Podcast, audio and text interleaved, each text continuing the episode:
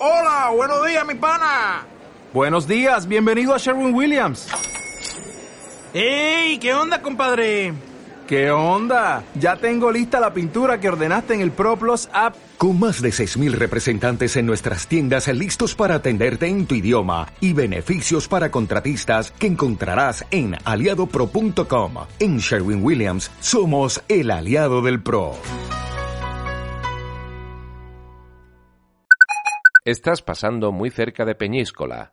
Te recomendamos que visites su castillo. En este podcast te ofrecemos más información sobre lo que podrás encontrar durante la visita.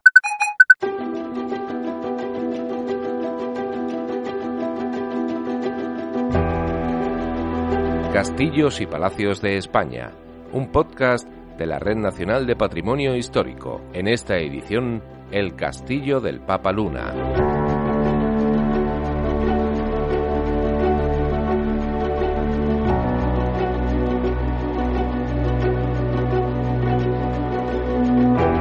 El castillo de Peñíscola domina el horizonte desde el peñón en el que se ubica alcanzando una altura de 64 metros sobre el mar.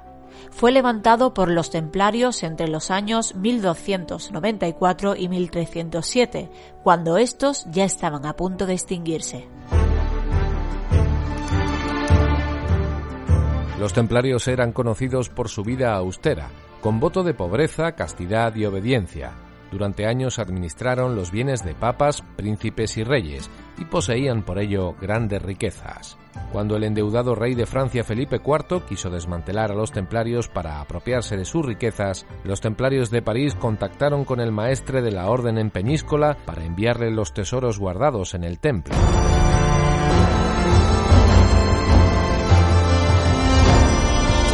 Cuentan que enviaron cofres repletos de metales, piedras preciosas y hasta un manuscrito de Salomón a través del mar.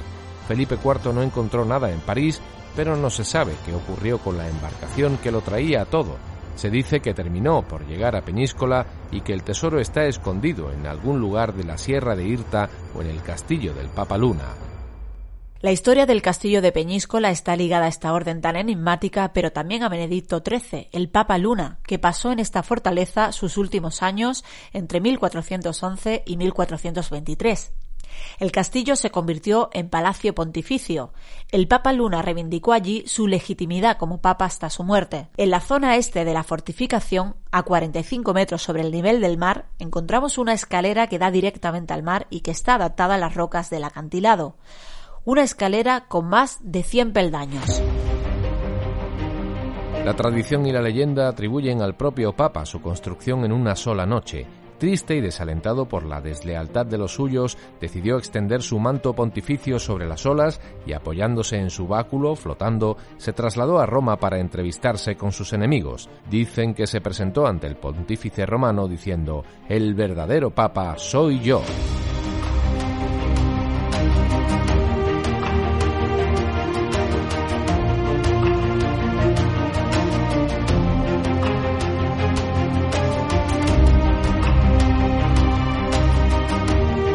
En cuanto a la visita, en la zona inferior se pueden visitar las fortificaciones construidas en tiempos de Felipe II, que modernizó las defensas militares del castillo medieval para combatir a los piratas y a la armada turca.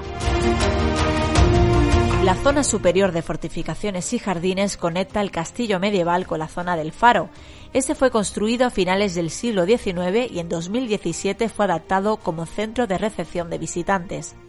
Desde el faro se puede contemplar la torre del Papa Luna del siglo XIII y junto a ella el bastión que protege la entrada construido en tiempos de Carlos I.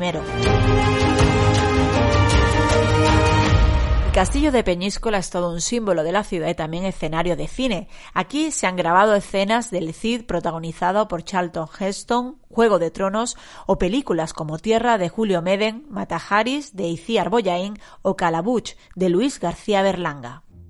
Esta es la historia de un pueblo llamado Calabuch, donde un día llegó un hombre llamado Jorge. Este hecho se produjo el 17 de mayo de 1900... Bueno, un día cualquiera de ese año en que Rusia firmó el Concordato y los americanos dejaron de proteger a Europa. Pero también el año en que Jorge Serra Hamilton el sabio atómico buscado por la policía de todos los países amantes de la paz, para protegerle, claro está, descubrió dos cosas que él no había inventado, el cielo y el mar. Si el faro de Calabuch tuviese radar, habría registrado su presencia, pero el faro de Calabuch solo tiene un torrero y Calabuch 928 habitantes. Desde lejos, parece una fortaleza. En otro tiempo lo fue. Pero de las guerras antiguas, hoy solo quedan los juegos de los niños y unos oxidados cañones que ahora solo sirven para esto, para esto o para esto. ¡Niño! Bueno, ante ustedes, el ejército de Calabuch y la historia que les prometimos. El castillo de Peñíscola es todo un emblema de la ciudad, un tesoro patrimonial y escenario cinematográfico, pero también un espacio que alberga anualmente el Festival de Teatro Clásico de Peñíscola y el de Música Antigua y Barroca.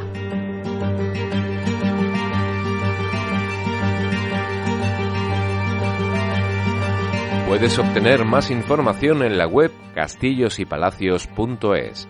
Te invitamos a conocer la historia de España a través de sus castillos.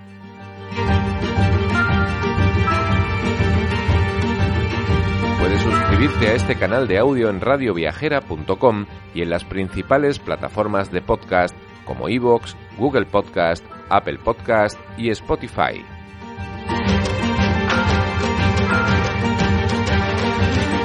La descripción de este capítulo, en la plataforma que hayas escogido para escucharlo, encontrarás un enlace en el que podrás conseguir las entradas para visitar el castillo. Castillos y Palacios de España, un podcast de la Red Nacional de Patrimonio Histórico.